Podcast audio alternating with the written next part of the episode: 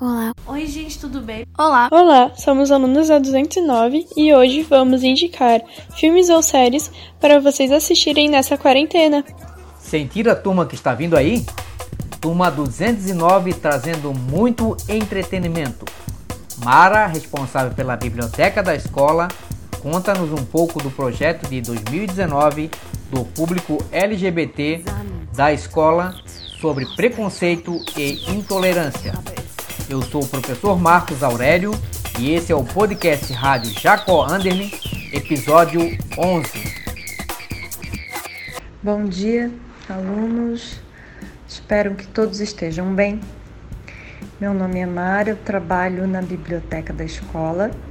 Eu vim falar com vocês sobre o projeto que aconteceu ano passado na nossa escola, um movimento do, do público LGBT. Os alunos uh, se movimentaram para que esse evento acontecesse, foi ideia deles, e procuraram os professores, procuraram o pessoal que trabalha no, no administrativo, como eu, e aí a gente organizou um evento bem bonito. Uh, o objetivo desse evento era dar visibilidade e diminuir o preconceito e intolerância da população LGBT que existe na escola e tirar muitas dúvidas sobre esse tema. Então, para isso foram realizadas palestras com psicólogos que tiraram muitas dúvidas e contaram sua experiência de como foi uh, o seu sua declaração de uh, gays, de como lésbicas, intolerância né, do, da família e, e foi muito importante porque muitos alunos se identificaram, outros ficaram com bastante empatia, né? Tiveram bastante empatia nesse momento com os colegas e também foram feitas rodas de conversas com alunos trans que contaram sua experiência sobre a modificação de, de gênero, o, o nome social que eles têm. E foi bem interessante, foi bem importante. E eu acho que isso talvez continue, né, esses, esses movimentos, esse, esse evento. E eu espero que todo mundo possa novamente contribuir com essa participação no evento da escola. Tá bom? E eu deixo então aqui um abraço para vocês e espero que vocês fiquem bem e que a gente possa retornar o mais breve possível às atividades. Ok? Obrigada. Oi, gente, tudo bem? Meu nome é Isadora Machado. Meu nome é André Luiz, nós somos a turma 209. E o assunto do nosso podcast será autoritarismo. Exatamente. E primeiramente eu vou ler um texto da, do site família.com.br explicando o que é autoritarismo, especificamente o autoritarismo familiar. Uma pessoa autoritária é uma pessoa intransigente e ditatorial. No passado, essa esse atributo era considerado uma qualidade para a educação dos filhos, principalmente para o pai, que carregava a carga de ser sempre o mais bravo, porque acreditavam que assim impunha maior respeito. Entretanto, essa visão mudou muito e a relação pais e filhos também, felizmente. Hoje a proximidade é muito maior e os laços de amizade são construídos desde o nascimento da criança.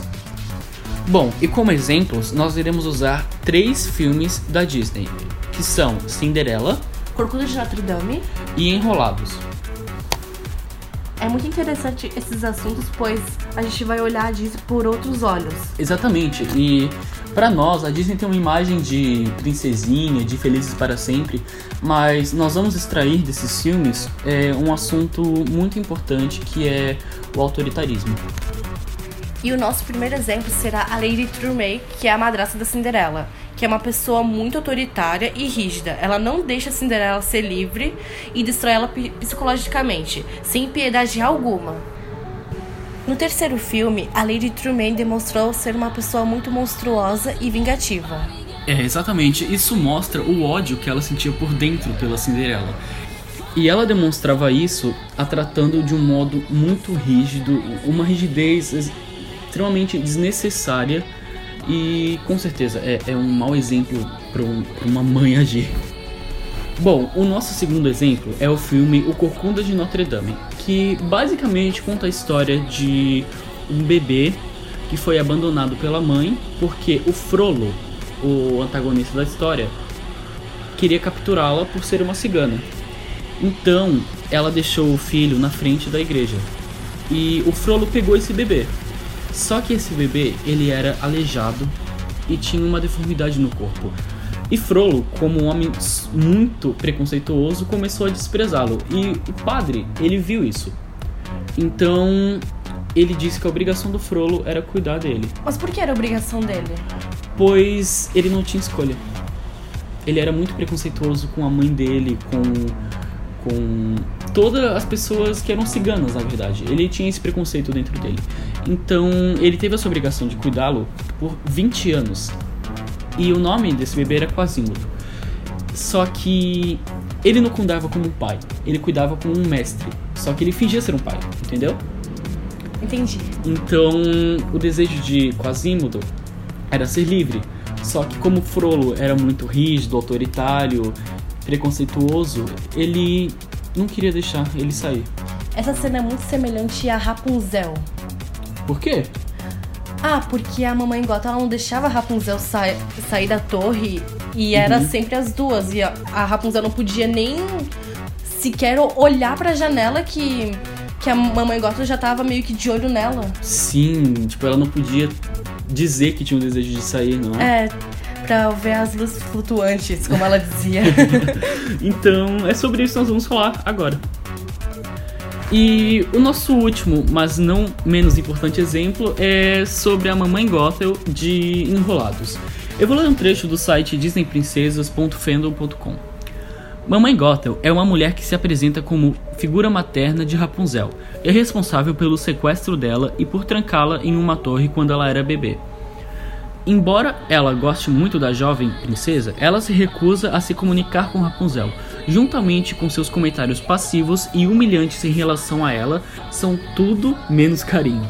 A motivação de Gothel para tudo isso é puramente para manter-se fora do envelhecimento e prolongar a sua vida de modo que não se sabe se Gothel nunca realmente se importava com Rapunzel. E no filme ela, ela se demonstrou muito sendo uma pessoa muito vaidosa. Uhum e que só pensava nela mesma. E ela não dava o carinho que a Rapunzel precisava. Sim, ela era muito, tipo, egoísta, não é? Sim, muito. E ela parecia que não se importava tanto assim com a Rapunzel. Ela não se importava mesmo, porque ela não gostava nem quando a Rapunzel falava que queria sair. Só que a diferença que nós vemos aqui entre Enrolados e Corcunda de Notre Dame é que a Rapunzel tinha uma visão da mamãe Gothel como uma mãe mesmo, porque ela sempre viu isso. Ela não sabia que os pais estavam lá no castelo. Mas aparentava mesmo de ela ser uma mãe carinhosa, só que a Rapunzel não sabia realmente o que era um amor de mãe. Exatamente, pelo fato de ela não ser a mãe. É verdade. E esse amor ser porque ser por muito interesse, na verdade. Muito Era inter... por interesse da Nossa. mãe. Bom, gente, isso é tudo. Espero que vocês tenham gostado do, do nosso podcast. Isso, e eu espero que vocês tenham aprendido alguma lição aqui. Que, resumidamente, o assunto sociológico é o autoritarismo por parte é, dos familiares. Então é isso, espero que tenham gostado e. Tchau! Oi, meu nome é Brenda e eu sou da turma 209. E hoje eu vim recomendar um filme para vocês assistirem nessa quarentena. O filme se chama Estrelas Além do Tempo. Ele foi lançado em 2016 e o filme tem como trajetória de transformação e inovação de três mulheres negras que, na época da Guerra Fria, ajudaram os Estados Unidos a levar o homem para o espaço. O tema central do filme traz a quebra de barreiras que elas enfrentam bravamente contra o machismo e o preconceito racial daquela época, na década de 1960. A contribuição das mulheres conhecidas como computadores humanos foi fundamental para a corrida espacial americana. Uma das lições que esse filme nos dá é: não se intimide pelas mudanças e inovações, aprenda com elas. Dorothy tinha um dom peculiar para a liderança e se tornou a primeira mulher negra supervisora do departamento da NASA. Como líder, ela incentivava sua equipe a estudar e se atualizar, além de desenvolver o clima de união e confiança entre seus membros. Mary cultivava o amor grandioso pela ciência e tinha como propósito conseguir mudar a vida das pessoas ao seu redor. Foi assim que ela se tornou a primeira engenheira mulher da NASA. Movida por sua paixão, não permitiu que a segregação da época a impedisse de realizar seus sonhos. Mary ganhou na justiça o direito de ser a primeira mulher negra a cursar pós-graduação na Universidade da Virgínia. O preconceito ainda estava enraizado na sociedade americana na década de 1960. Catarine muitas vezes teve de sair com seu caderno lotado de cálculos embaixo da chuva para ir ao banheiro feminino feito para negros que ficava a 40 minutos de distância de onde ela trabalhava. O filme ainda nos mostra como as mulheres deram um salto enorme na luta pela igualdade de gênero e nos faz perceber que todos os dias também nós precisamos fazer a diferença em nosso ambiente de trabalho. O filme já foi indicado várias vezes ao Oscar e já tem mais de oito prêmios. Podemos relacionar esse filme com preconceito, machismo, segregação, gênero, diversidade e outros. O filme está disponível na plataforma Amazon Prime. Oi, meu nome é Júlia, eu sou da turma 209 e a série que eu vou recomendar se chama Atypical e está disponível na Netflix. Essa série se trata de um jovem autista de 18 anos que está em busca de sua própria independência. Nessa jornada, repleta de desafios, ele e sua família aprendem a lidar com as dificuldades da vida, a Typical coloca em pauta, de forma didática, as especificidades da Síndrome de Asperger e como ela afeta a vida e o cotidiano do jovem. A série aborda assuntos relacionados à aula de sociologia, desenvolvendo temas de diversidade e compreensão.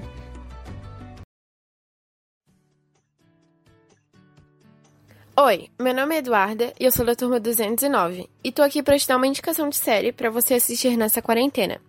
A série indicada de hoje é Annie with Annie, ou em português, Annie com E. Ela é uma série de televisão canadense baseada no livro de Annie de Green Gables de 1908, que foi um sucesso na época do lançamento, em 1908, e hoje é um sucesso na série.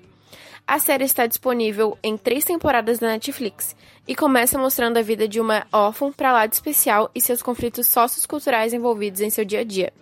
Ao longo da série, a gente consegue ver a evolução da órfã Anne e como tudo começa quando, depois de 13 anos sofrendo no sistema de assistência social, ela é acidentalmente adotada por uma solteirona e seu irmão. E é a partir daí que começa a luta de Anne pela sua aceitação e seu lugar no mundo.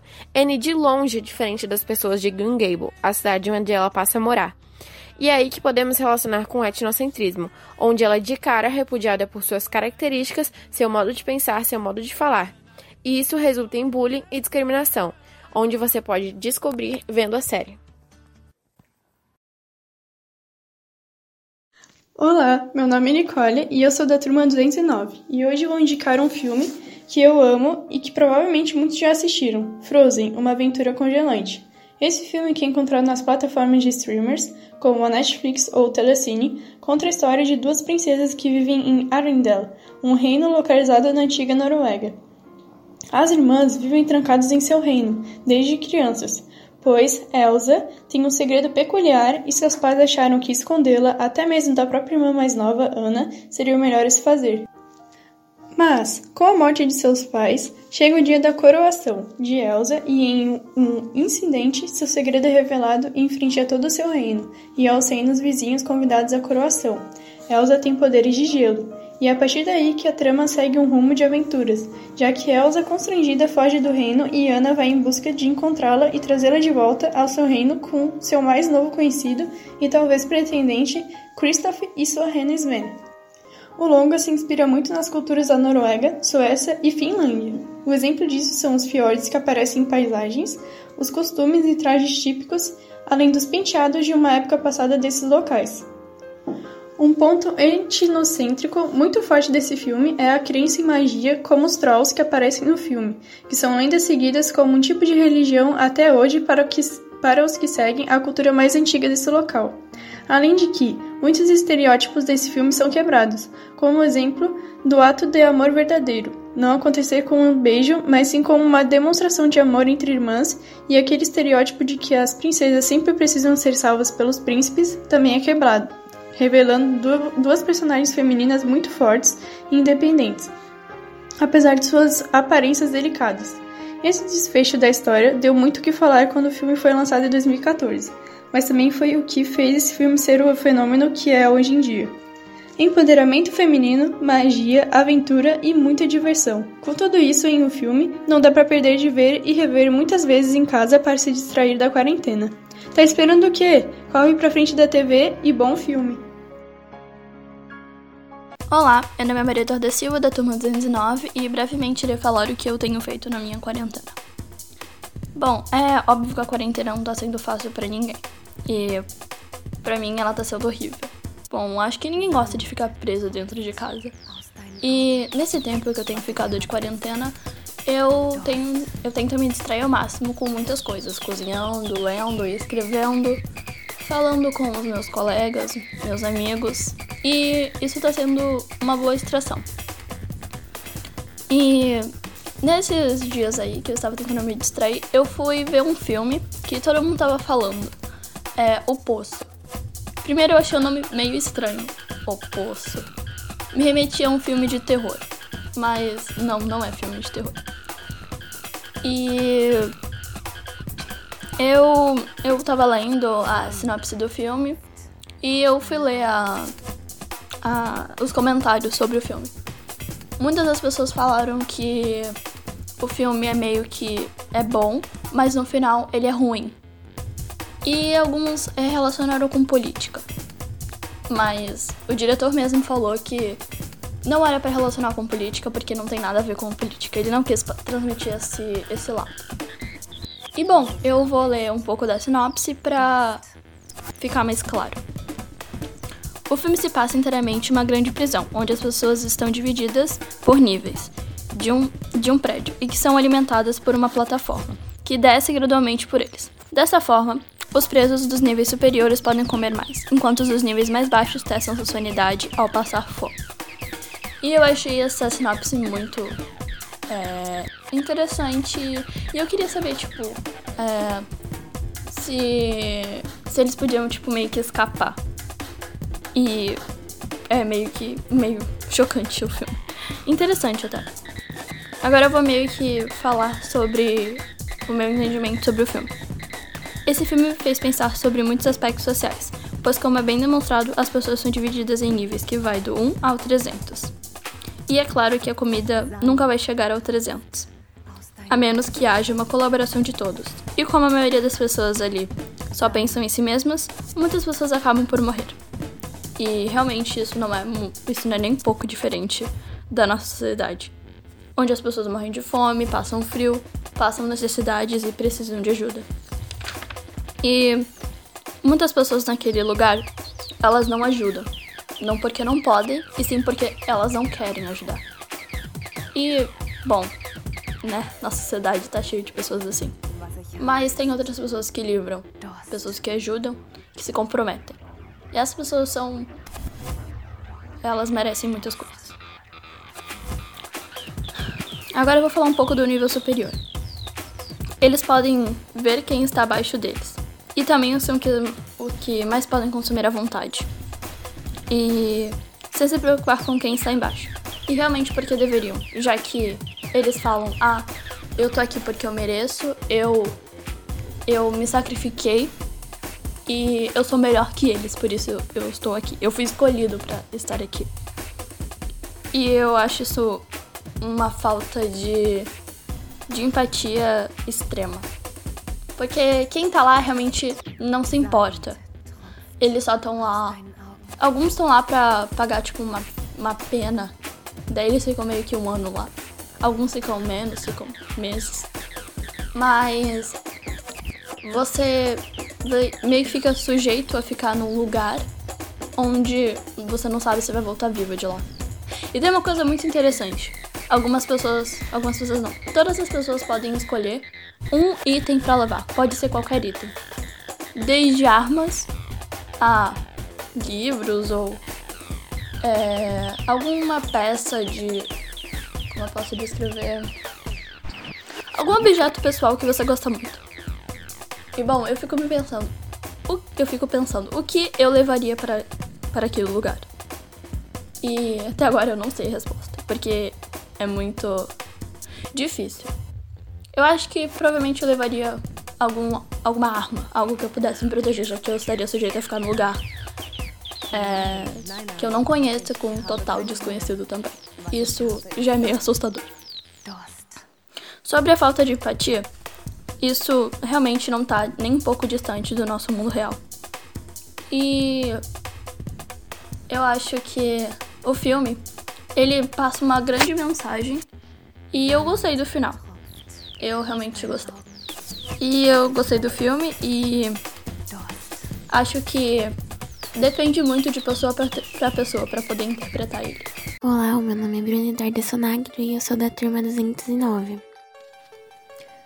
Meu nome é Lívia Rodrigues Oliveira, da turma 209, e a gente assistiu o filme 12 anos de escravidão, que é baseado em uma história real de Solomon Northup, um homem negro nascido livre no norte dos Estados Unidos. Essa história ela se passa em 1841 e Solomon ele vivia com a sua esposa e seus dois filhos em Nova York. Ele era violinista, ele sabia ler e escrever. Ele viajou para diversas regiões nesse período em que parte do país ainda estava estabelecida a cultura da escravidão. Um dia ele recebeu uma proposta de trabalho em Washington, e nesse trabalho ele acabou sendo sequestrado e levado para o sul do país para ser vendido como escravo. Ele passa por dois senhores, William Ford e Aaron Epps, e cada um explora seus serviços à sua, à sua maneira. Ao ser comprado por Ford, ele acaba se destacando dos demais escravos e ele é ameaçado de morte. Bem, com isso ele é repassado pro Epps, que é o segundo senhor dele. E esse senhor, ele é muito cruel com os escravos. Ele faz questão de dificultar ainda mais a vida de seus escravos, torturando-os muitas vezes por tédio ou prazer. E para Salomão, a liberdade só viria depois de 12 anos de muito sofrimento e com a ajuda de um homem contrário à escravidão. Durante esse período, ele conhece diversas mazelas do ser humano e sente na pele o descaso e o abuso dos senhores contra seus escravos, impondo-lhes torturas, castigos e lesões corporais. Sim, e se formos relacionar o filme com os assuntos dados na última aula de sociologia, podemos perceber que o filme retrata o etnocentrismo que existia na época, e em como as pessoas brancas de origem europeia acreditavam ser mais importantes do que as pessoas negras de origem africana, não apenas pela cor, mas também pela cultura e sua crença, o que nos faz pensar muito no relativismo cultural e que se ele existisse na época, isso não aconteceria, já que ele vê diferentes culturas de forma livre e sem etnocentrismo. Mesmo depois da abolição da escravatura, o racismo e o etnocentrismo esteve impregnado na sociedade e muitas pessoas ainda acreditam que por causa de sua cor e de sua etnia são melhores do que as outras, o que está totalmente errado. E a escravidão ela foi um reflexo de um momento histórico, político e cultural do passado. E hoje existe uma tentativa de reparação em relação aos negros, tanto pelos preconceitos que ainda enfrentam, quanto pelas dificuldades socioeconômicas decorrentes da escravidão. 12 anos de escravidão é um filme que retrata a escravidão de uma forma muito real. E o filme tem na Netflix, então é muito importante para a nossa conscientização. E esse foi o nosso trabalho, professor Marcos. Chegamos ao final com muitos assuntos importantes, muitos debates que poderão ser travados com a participação de toda a comunidade escolar, com total visibilidade democrática e respeito à diversidade cultural. Até o próximo episódio.